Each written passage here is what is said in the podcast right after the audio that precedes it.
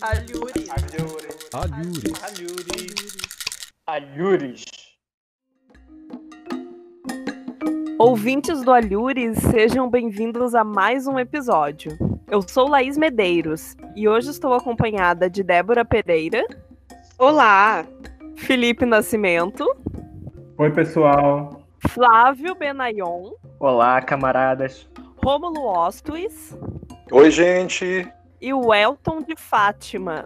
Olá, pessoal, tudo bem? Nos episódios anteriores, vocês conheceram um pouquinho das nossas pesquisas. E agora que nós já estamos devidamente apresentados, nós vamos continuar um projeto que começamos lá no nosso segundo episódio com o Rogério Modesto, que é convidar diferentes pesquisadores para falarem um pouquinho sobre seus trabalhos. A convidada de hoje é muito especial e imagino que muitos de vocês já conheçam. Quem vai conversar com a gente hoje é a Beatriz Pagliarini Bagali, que, como é minha colega de grupo de pesquisa, eu vou tomar a liberdade de chamar de Bia. Dá um oizinho pro pessoal, Bia. Oi, gente, boa noite. A Bia é graduada em Letras e em Estudos Literários pela Unicamp e é mestre em Linguística pela mesma universidade. Ela escreve e administra o blog transfeminismo.com, que a gente vai deixar linkado aqui na descrição do vídeo para quem quiser acessar. E tem interesse nas relações entre feminismo e lutas por reconhecimento das identidades transgêneras, travestis e transexuais.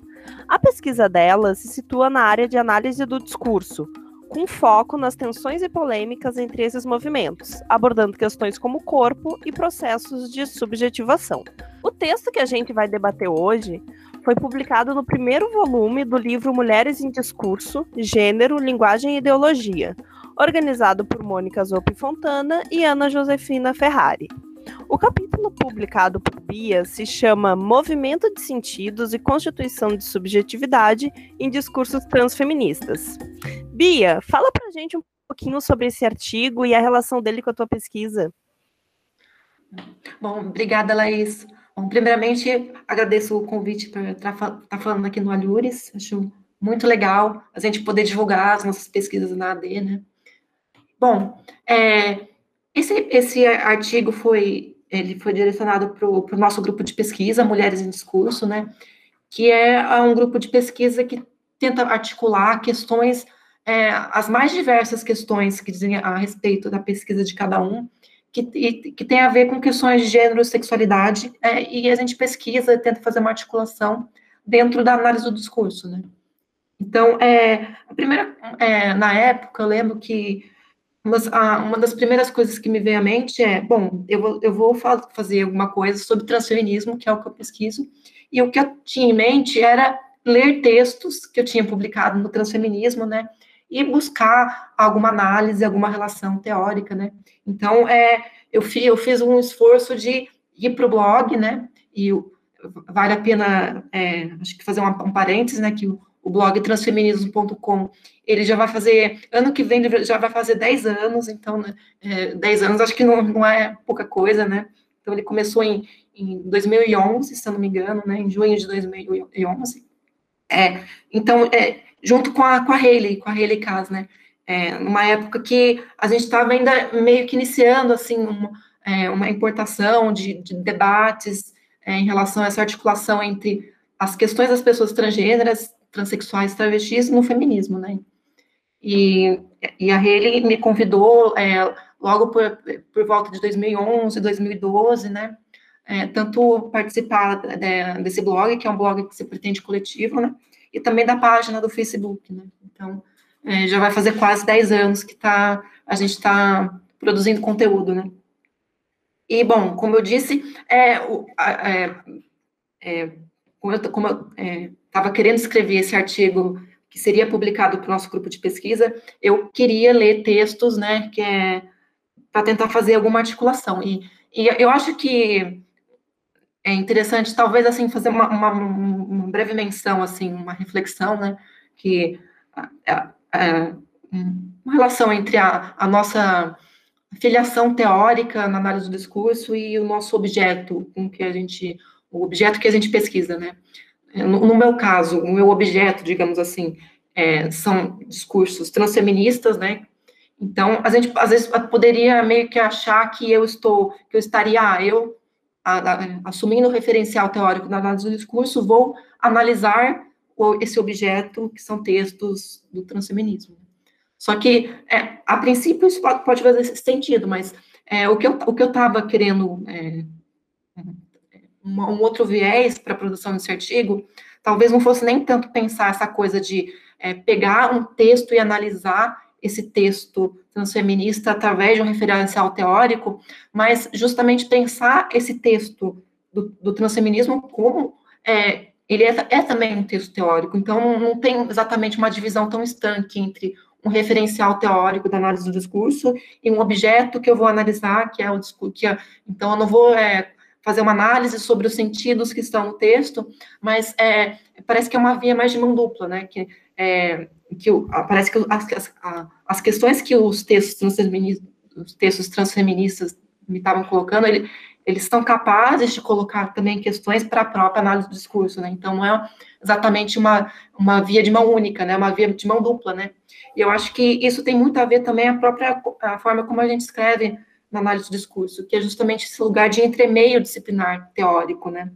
Então, a gente, é, na análise do discurso que, que, a gente se filia, a gente tem, tem grandes saber, é, disciplinas, com, ou grandes campos do saber, que é a linguística, o marxismo, a psicanálise, né? E eu, quando é, a gente estuda ou pesquisa o feminismo, eu, eu, também eu tento dar um estatuto é, epistemológico para é, os textos feministas, né? Então, eu acho que é, é interessante a gente tentar fazer essa articulação forte, né, teórica, né, de pensar que é, as questões transfeministas colocam questões para análise do discurso e vice-versa, né? E, bom, é, eu acho que só é, fazer mais, assim, uma única, assim, um apanhado, assim, uma, uma, uma observação sobre, assim, o que é o transfeminismo, e que, assim, dá uma... Qual é a vibe do transfeminismo, né?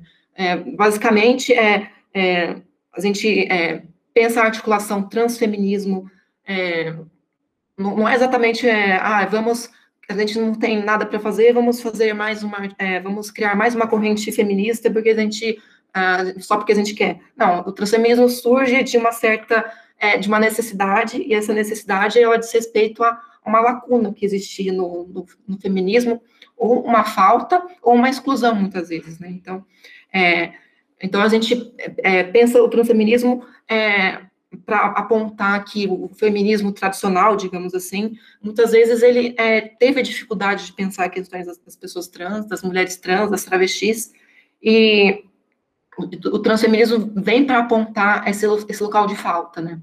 E, mas é, uma das coisas que é que a Jaqueline Gomes Jesus, a Haley, e, e nomes assim como os primeiros nomes norte-americanos é, dos Estados Unidos que pensaram o transfeminismo como a, a Amy Koyama, né, no Manifesto Transfeminista, é pensar o, o transfeminismo não como um substituto do, do, feminismo ou o transfeminismo como um antagonismo dos outros movimentos feministas, mas pensar justamente é, numa direção de, de procurar políticas de coalizão, de políticas de de aliança, né? Então, o transfeminismo ele surge no contexto de buscar alianças, né? Justamente em alguns contextos em que é, certos, certas correntes do feminismo eles tinham uma, uma, uma certa é, hostilidade em relação às pautas trans, ou tinha uma invisibilidade, né? E ou assim uma é, um, uma não abordagem que a gente espera que é, dando visibilidade às pessoas, a, as feministas compreendam a, a, importância das questões trans, ou é, infelizmente, a gente sabe que existe uma hostilidade mais marcada mesmo, que são, uma, é, uma, são correntes do, do, feminismo que explicitamente querem excluir as, pessoas, as mulheres trans e as travestis, né? Então, é, acho que é interessante pontuar meio que esse contexto de como que surge essa articulação trans e feminismo, né? Muito bom, Bia. Eu tenho certeza que está todo mundo agora curioso sobre as questões levantadas pela tua apresentação inicial e pelo teu trabalho. Então, sem mais delongas, a gente começa a nossa conversa passando a palavra para o Elton. Oi, pessoal. Oi, Bia. É, eu fiquei extremamente feliz quando soube que você tinha aceitado o convite para estar aqui conosco no, no Alhures, né?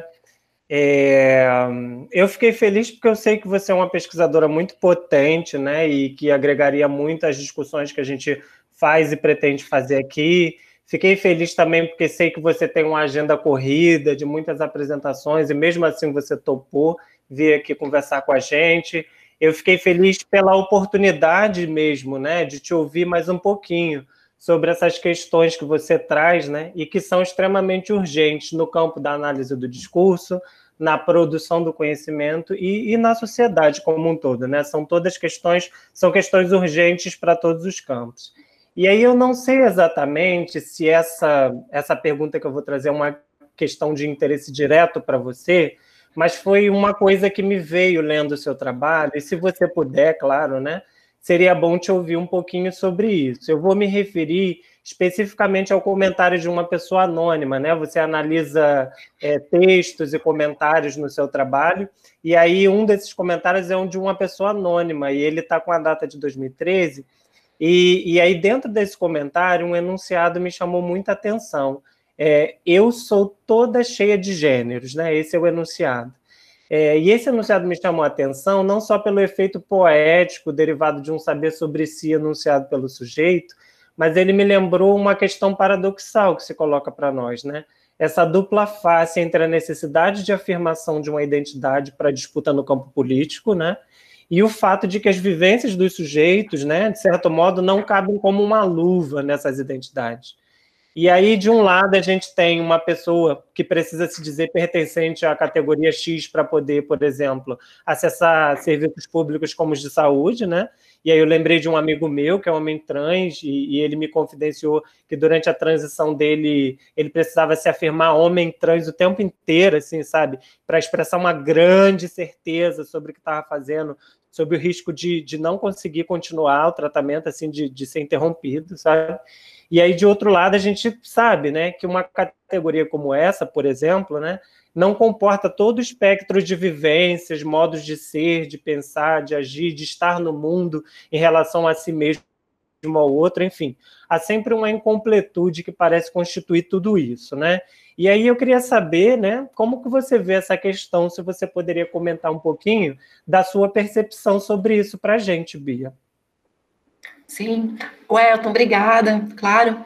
Bom, a, a sua questão, a sua pergunta, ela logo me vem em mente comentar um pouco sobre as principais categorias identitárias que o movimento trans é, mobiliza aqui no nosso contexto brasileiro. Então, a gente tem pelo menos, eu digo pelo menos, três categorias assim mais fortes é, atualmente. Né? Então, a gente tem a travesti, travestilidade, transexual, né?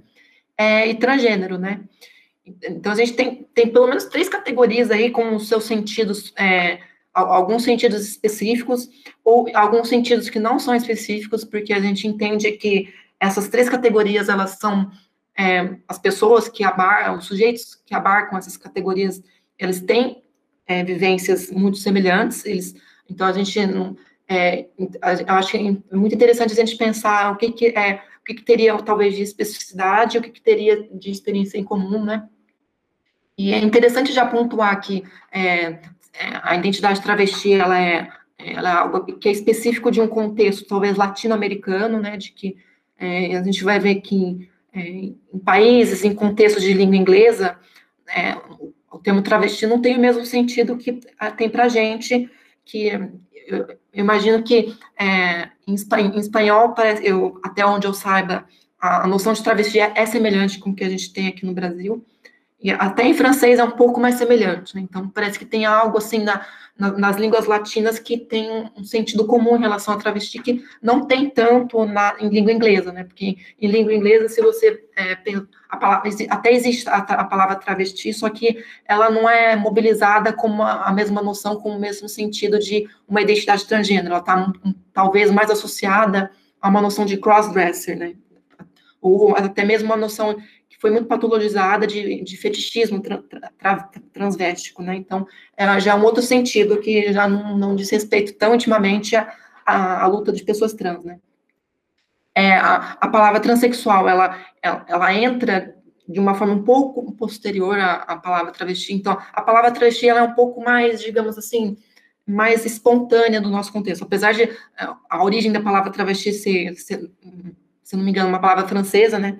É, se, o movimento de pessoas trans no, é, no, Brasil, ele surge, a, palavra travesti, ela veio primeiro do que transexual, né? Transexual acaba vindo um, um pouco depois, mas já para um viés mais médico, então já um viés de um controle médico, então de acessar, é, num contexto de, médico, de acessar alterações corporais, né?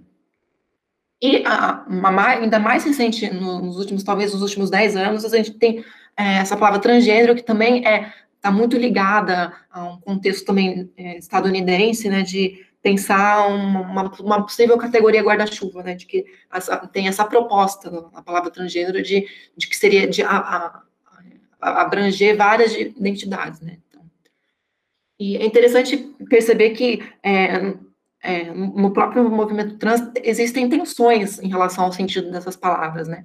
Algumas, é, então, tem, algumas travestis não gostam do termo transexual porque talvez teria uma conotação higienista, porque justamente transexual ele é, tem um pouco esse, esse viés médico, então ele é, dá um sentido mais assim de é, ah, é, um sentido patologizante em relação ao, ao termo, mas também é um sentido que se opõe à travesti as travestis está, estão mais ligadas a, a, sujeitos mais marginalizados, né? Então, transexual se oporia a travesti de uma forma um pouco higienista, né? Então, é, e, e algumas pessoas transexuais também podem não gostar do termo travesti, porque podem é, pensar que o termo travesti é, um, é, justamente por estar relacionado a, pessoa, a pessoas negras, a pessoas mais é, vulneráveis socialmente, e que muitas vezes encontram a, a prostituição como é, a fonte de renda delas, é, elas podem é, interpretar a palavra travesti como algo, como um termo muito estigmatizado socialmente, né? É, é interessante perceber que, de fato, é um termo estigmatizado, né? E é interessante perceber que, de fato, transexual é um termo que pode ser higienizado por, por, esse, por esse, histórico de, de um contexto onde que é, surgiu esse termo. Só que é, acho que é interessante pontuar justamente que os sentidos eles é, é não se esgotam, né? Não é, uma, não é um determinismo, né? E eu acho que acho que o movimento trans está tá conseguindo compreender aqui, aqui, no Brasil que é, entre, um termo não precisa, a gente não precisa usar um termo é, em detrimento do outro, né? Eu acho que dá para usar os dois, dá para usar transgênero também, sem com que o uso de um termo apague as vivências ah, ou especificidades que possam decorrer do outro termo. Né? Então, eu acho que é, tem tensões no movimento trans, mas eu acho que conforme está passando o tempo, acho que a gente está tendo cada vez mais maturidade de, de compreender os sentidos desses termos, né, e compreender os sentidos de forma crítica, mas, assim, nunca de uma forma muito deter, determinista, né. E é interessante, é, eu acho que a sua, a sua, pergunta diz respeito é, um pouco isso sobre, é, porque esses termos, eles são os termos que o movimento trans usa para fazer reivindicações políticas, né, e, então, tem, como você disse, né, tem é, esse aspecto de de lutar por direitos, então eu mobilizo esses termos para conseguir é, direitos, né?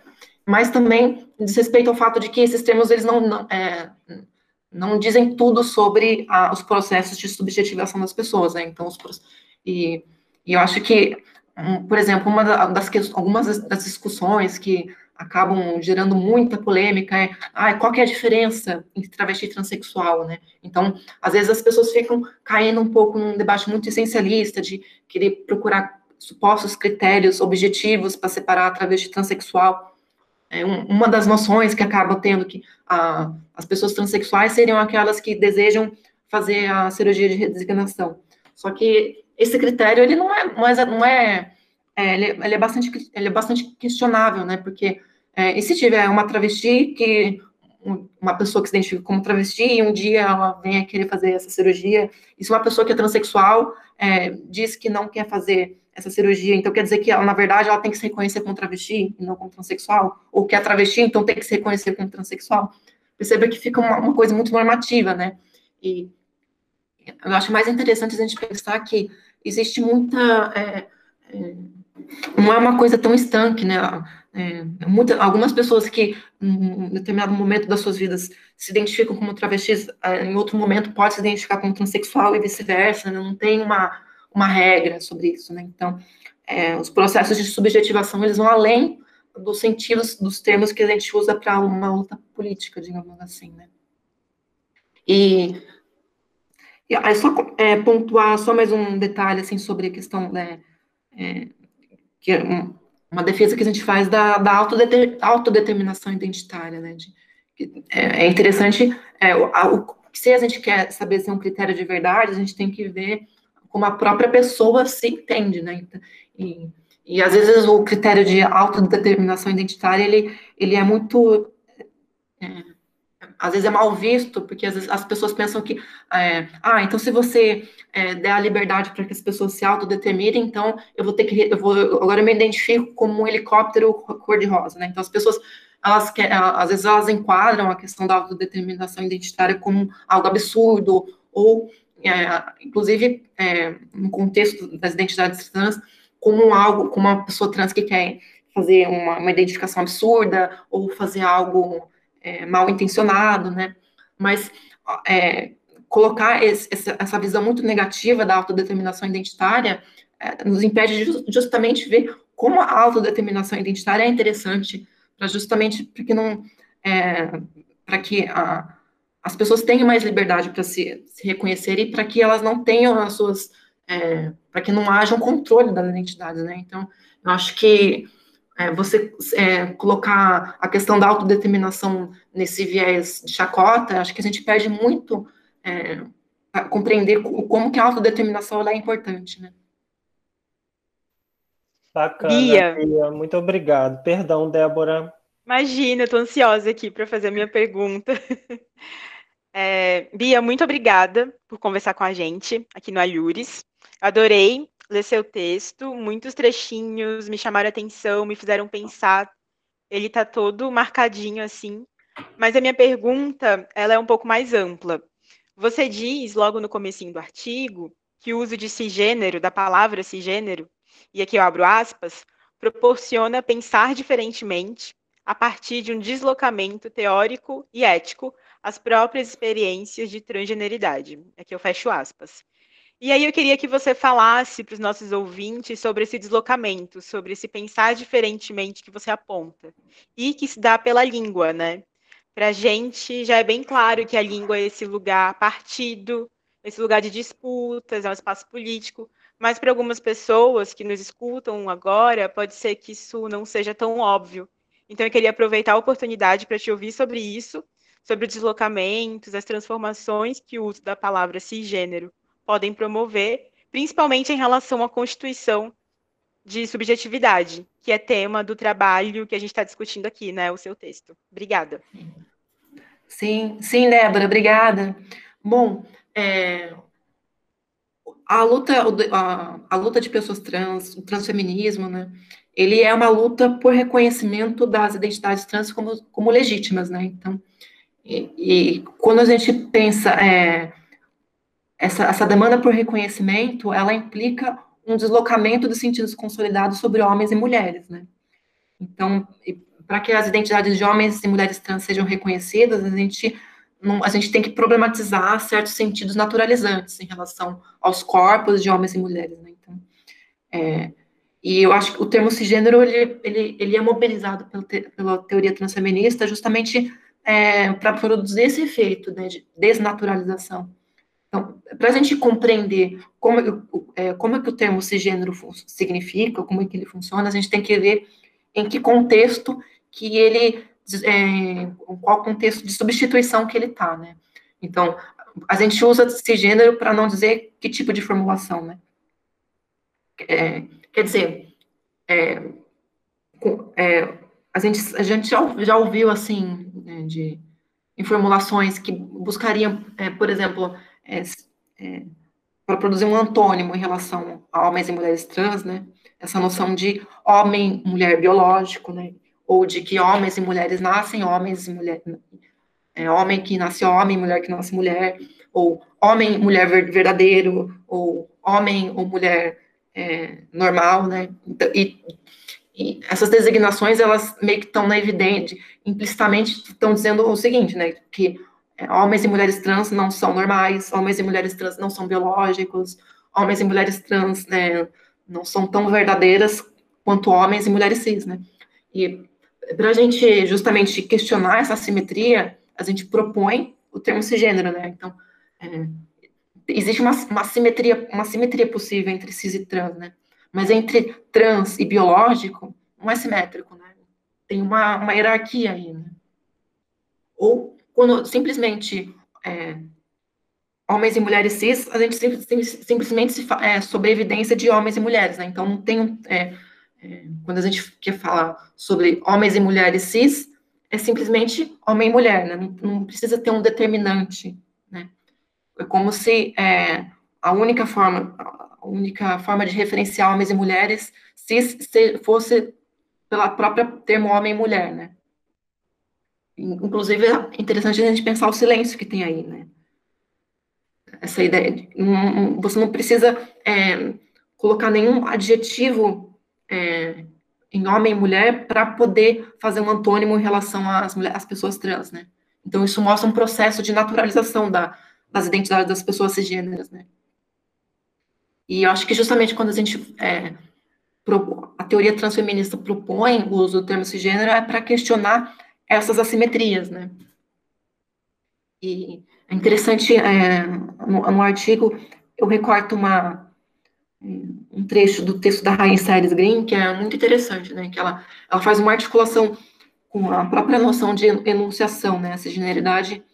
Então, a gente pensa a cisgeneridade como uma posição a partir da qual a enunciação da própria identidade de gênero é autorizada como legítima e verdadeira, né? Então, isso, isso implica dizer que a transgeneridade é vista como uma posição em que a enunciação da própria identidade de gênero ela é desqualificada, né? Então, perceba que com esse gesto, a gente, é, ao dizer isso, a gente está criticando é, é, o fato de que a enunciação da identidade de gênero das pessoas trans é desqualificada. Né? Então, é um gesto que justamente vai apontar para essa. É, é, criticar essa desqualificação das identidades trans, né, através desse apontamento do que é cis, né. Eu acho que vai, é, a mobilização do termo transfeminismo vai muito para produzir esse efeito, né. Bia, eu fico muito feliz te escutando aqui, respondendo aos meus colegas e em te ter aqui no nosso programa, no Alhures. É uma aula que você está dando para a gente. A sua pesquisa também ela é super forte, revolucionária. É um trabalho que coloca várias questões. De verdade, fico muito feliz em te ter aqui no Alhures. Bem, é, caminhando para formular minha pergunta, para análise de discurso, sujeito e sentido se constituem mutuamente, de modo que um e outro não são pré-existentes, é, não são entidades divinas ou naturais. Isso já estamos cansados de ler, né, em Peixe, em Orlando. Sendo assim, se determinados sentidos deslocam, o sujeito ele pode vir a ser outro. Considerando isso, os questionamentos colocados pelo discurso trans à cisgeneridade podem contribuir para que o modo como entendemos o sujeito e o corpo em toda a formação social desloque, constituindo outros sujeitos?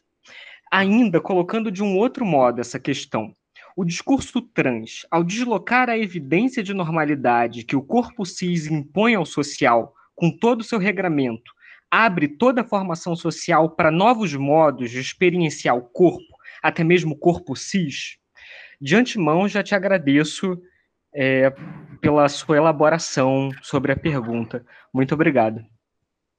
Ei, Flávio, vamos lá, né? É, a sua questão, ela, ela me fez pensar é, sobre a forma como as pessoas, as próprias pessoas cisgêneras, né, elas, como elas, elas recebem e interpretam a, o sentido sobre esse gênero e cisgeneridade, né? E uma das coisas que é, nesses últimos dez anos, assim, que, que, eu, ve, que eu venho trabalhando com, com o termo cisgênero, né, e que, que outras pessoas trans também têm é, proposto essas análises, né, é, foi bastante recorrente ver uma certa forma como as pessoas cis se sentem um pouco incomodadas com, com o termo, né, e algumas pessoas cis, elas é, talvez elas, elas interpretem ah, esse, esse, esse, neologismo, essa palavra que é. Que, vale lembrar que a circulação da palavra esse gênero, ela, ela é relativamente muito recente, né? talvez não tenha 10 anos que aqui no, no, espaço brasileiro essa palavra circule com mais força, né? E ela começa a circular mais força justamente através de textos transfeministas, né?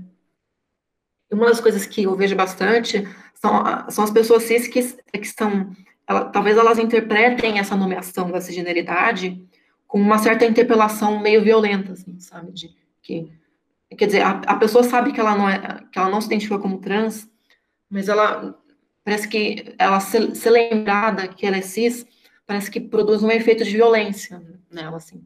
Talvez porque a, a, essas pessoas, elas, elas é, achem que as pessoas trans com esse gesto, elas, é, talvez, como se, é, se elas se vissem com, é, confrontadas, assim, ou como se fosse uma certa...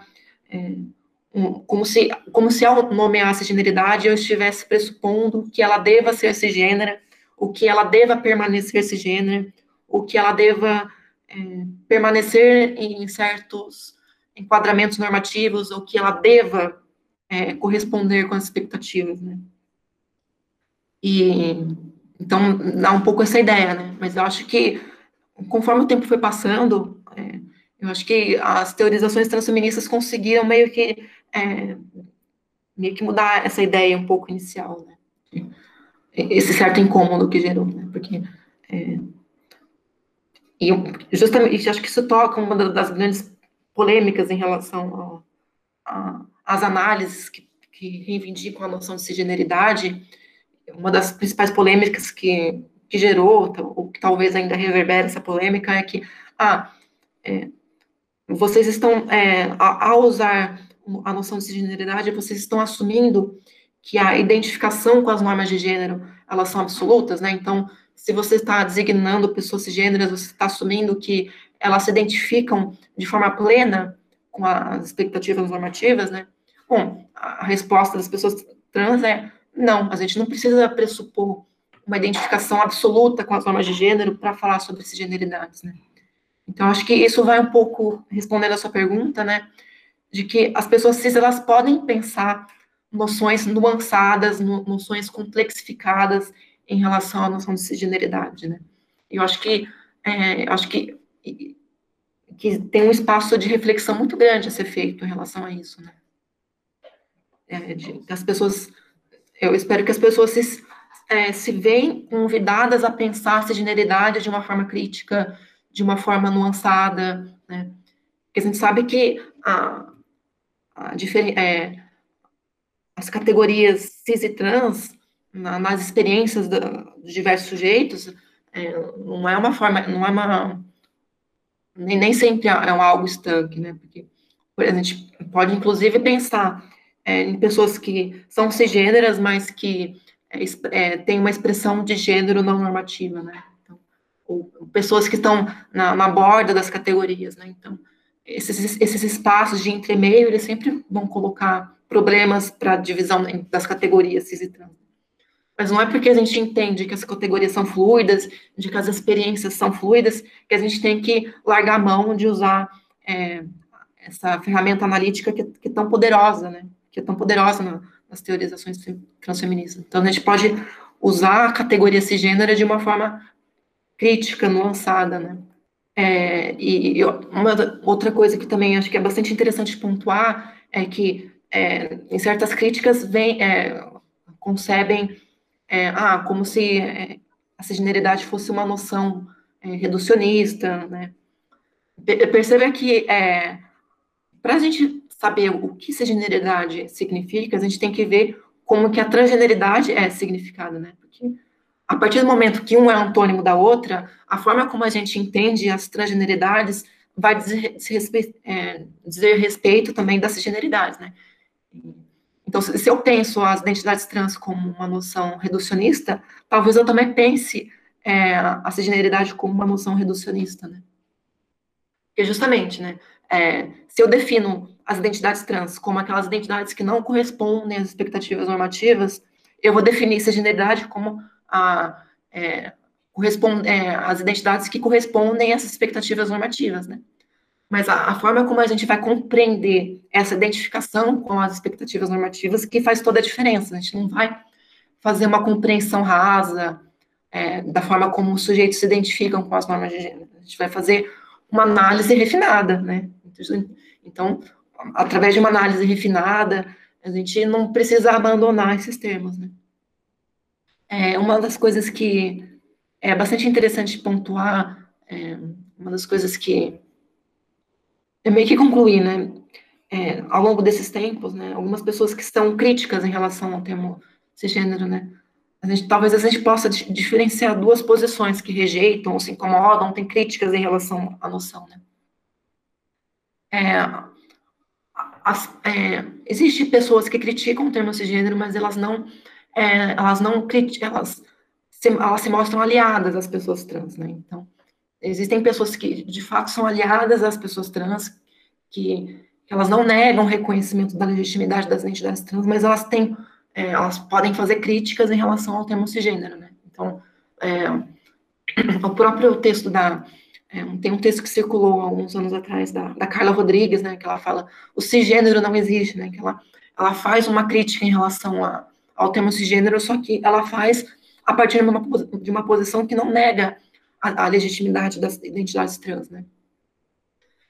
Mas uma, uma posição diferente em relação a, a a, a essas críticas, né, são a, aquelas pessoas que justamente negam o reconhecimento das, das, identidades trans e por isso que negam o uso do termo cisgênero, né? Então, para essas pessoas vai ser ainda mais, muito mais difícil é, reconhecer a, a produtividade do termo cisgênero, né? Porque elas, elas não reconhecem que a, a luta das pessoas trans como, como legítimas, né? Então, a gente poderia citar todo o feminismo radical trans excludente, né? Então, pelo fato dele ser trans excludente, ele não vai querer usar o termo cisgênero, né? Então, talvez tenha... Oi. Desculpa, é, até mesmo, é, aqui é o Rômulo que está falando. É, eu queria, de fato, dar uma continuidade nessa questão que você está levantando. É, não sei se posso já fazer a minha pergunta para você. Sim, pode sim. É, mas eu queria emendar um pouquinho essa questão que o Flávio fez, e até isso que você está falando também, é, especialmente naquilo que você trata no seu texto também, das pessoas que são guardiãs da cisgeneridade, né? É, e essas pessoas que não aceitam a transgeneridade de algum modo, assim. É, eu primeiro, enfim, dando continuidade, eu agradeço por você estar aqui com a gente hoje, é muito bacana poder ler um trabalho seu e também te escutar falando sobre é, os assuntos e temas que você pesquisa.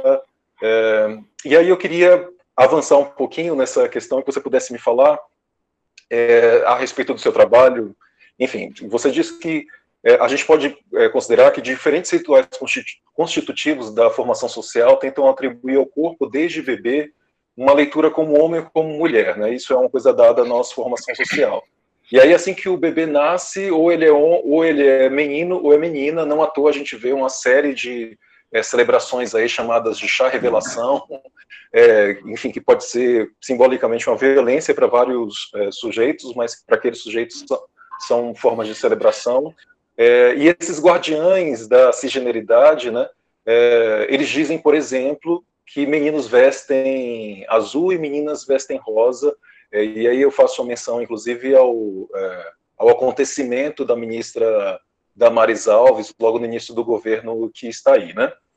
E aí, só colocando isso para dar a minha pergunta de fato, né? É, você aponta que, apesar disso acontecer, né, há um hiato entre o nascimento e as expressões de gênero concretas dos sujeitos. É, e aí, por vezes, esse hiato, essa não coincidência produz crises, já que o corpo não é algo já dado desde o nascimento. Você poderia comentar sobre a importância teórica dessas crises? E aí eu queria também que você me dissesse como essas crises contrapõem o imaginário de naturalidade da atribuição de gênero.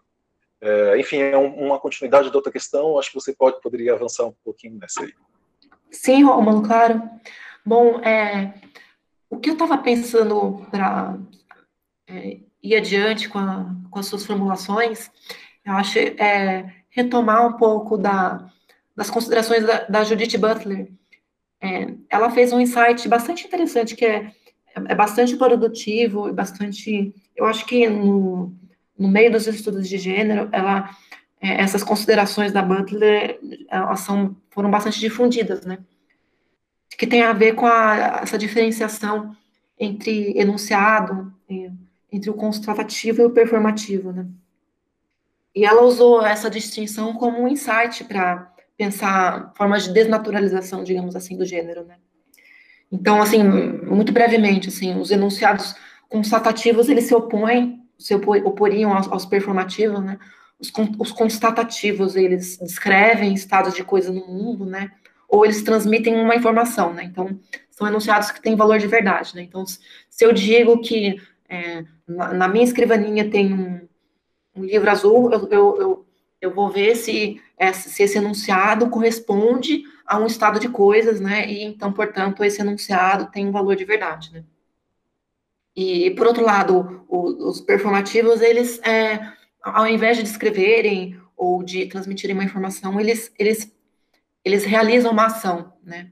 Então, é, tem enunciados performativos clássicos, né? Que é, eu os declaro marido mulher, né? Eu batizo esse navio, né? Então, é, esses enunciados, eles não estão descrevendo, eles estão fazendo algo, né? E é interessante pensar é, essa noção de enunciado performativo. Ele traz, talvez, é, talvez a gente consiga mobilizar uma noção de, de enunciação e subjetividade, né? Porque se a gente está pensando em ação, quando a gente fala de linguagem, né? A gente tem a própria noção de enunciação, né? Desde Benveniste, né? Você pode pensar em enunciação como precisamente o ato, né? A ação de colocar a língua em funcionamento, né? E então, justamente o enunciado performativo, ele traz, de, de uma forma muito mais saliente, noções que diz respeito ao sujeito e noções que diz respeito ao contexto, né? Então, diz respeito às, às famosas coordenadas espaço-temporais. Então, quem fala, onde fala e quando fala. Né? Então, os enunciados performativos, eles trazem esses aspectos de forma muito mais salientes, né? Então, por que, que eu estou dizendo tudo isso, né? Porque eu acho que é, com o performativo, e quando a Butler pensa o performativo para pensar as questões de gênero, a gente consegue pensar gênero, é, consegue pensar a passagem do tempo. Justamente, é, por que, que eu falei do hiato, né? O, o hiato tem vários sinônimos, que eu, achei, eu acho muito interessante essa palavra hiato, né? E os vários sinônimos que, que dizem respeito ao hiato. Né? São é uma lacuna, uma pausa, brecha, falta, é um nada, é um intervalo, é um espaço vazio, né? é, para que o hiato, né, que a experiência subjetiva do hiato aconteça, é preciso a passagem do tempo, né? E é bastante intuitivo também a gente pensar que, que algum deslocamento ou mudança, incluindo, portanto, assim, o próprio deslocamento dos sentidos, ou os deslocamentos de sentidos a respeito da, na, da própria identidade do, do, sujeito, para que esse deslocamento seja, seja possível, é preciso que haja passagem de tempo, né? em certo sentido, uma passagem do tempo pelo nada ou pelo silêncio, digamos assim, né? E a gente, inclusive, pode pensar o silêncio na forma como o Annie Orlando tão, é, tão bem pensa, né, nas formas do silêncio, né? Quer dizer, é, como que a gente, é, uma, uma das formas como a gente pensa a passagem do tempo é, vamos ficar em silêncio e a gente tem a impressão da passagem do tempo. E a passagem do tempo é, no silêncio, a gente tem a impressão que a gente é meio que passado pelo nada, né? Então, justamente essa experiência do hiato, né? Essa experiência do nada, da, da falta, né? Da, da, da, incompletude, né? Mas o que, que a, análise do discurso tem uma, eu acho que tem uma articulação interessante para pensar essas figuras do nada, da incompletude, do, é, não exatamente do nada que gera nada, mas é um nada que gera algo, né? E eu acho que a noção de silêncio para a Neurlândia é justamente isso, né? Não é o silêncio apenas como a ausência de palavra, ou a ausência de som, né? É o silêncio como aquilo que permite que um sentido apareça. É a condição de possibilidade para que algo apareça, algo de novo apareça, né? Então, é, eu acho interessante, então, a Butler, que eu acho que o insight da Butler é justamente pensar o tempo na constituição subjetiva da identidade de gênero. E quando a gente pensa tempo e gênero, a gente compreende que é, é um, o processo de subjetivação não é estático, não é dado de antemão, né? Ele se dá no decorrer do tempo, né? Então, se o processo de subjetivação se dá ao longo do tempo, a gente está assumindo que é, esse processo ele está exposto à instabilidade, à crise, né? Então, bom, não sei se responde a pergunta, mas são, acho que são reflexões, essas noções, elas suscitam reflexões muito interessantes. Né? Bia, Bia, agradeço. Com certeza as respostas é, foram dadas e nos levaram a, a muita reflexão. Acredito que os nossos ouvintes também estejam aí com o cérebro fervilhando para isso. Agradeço mais uma vez. E por falar em tempo, já deu para perceber que a pesquisa da Bia renderia horas de conversa, mas em algum momento a gente tem que concluir, pelo menos provisoriamente. Então o Felipe vai fazer uma última pergunta, pelo menos no episódio de hoje. Muito obrigado, Laís, pela palavra. Oi, Bia. Foi um prazer ler o teu texto e agradeço muito a oportunidade de te ouvir aqui no nosso podcast. Estou aprendendo muito te ouvindo e acredito que os nossos ouvintes estão amando a tua fala aqui. É, ao longo da tua fala, algumas questões me vieram à cabeça, pensando mais especificamente na forma como a própria análise do discurso materialista vem ajudando a desnaturalizar questões sobre o corpo, o sexo, a identidade e a subjetividade.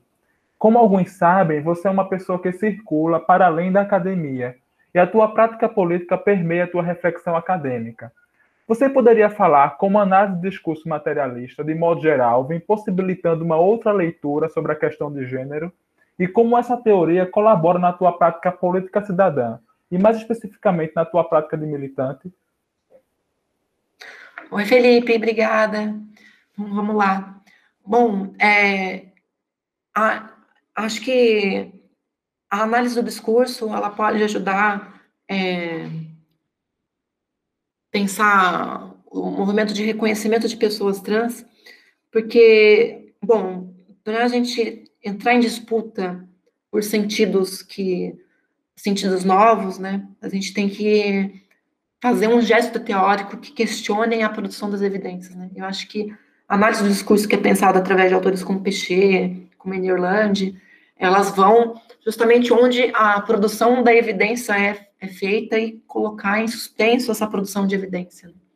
Eu acho que talvez não seja é, necessário uma, um questionamento de maior é, questionamento de evidência quando a gente está falando sobre reconhecimento das identidades trans, porque as pessoas, as identidades trans, elas foram relegadas ao campo da patologização, ao campo da loucura, ao campo do impossível, né?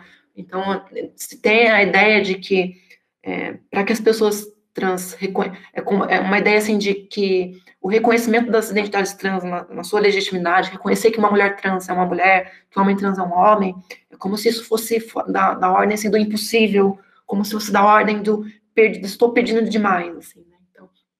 Eu acho que hum, justamente esse gesto, assim, de, de colocar as evidências, assim, de questionar ao máximo as evidências produzidas, eu acho que é muito produtivo para a luta de pessoas trans, né?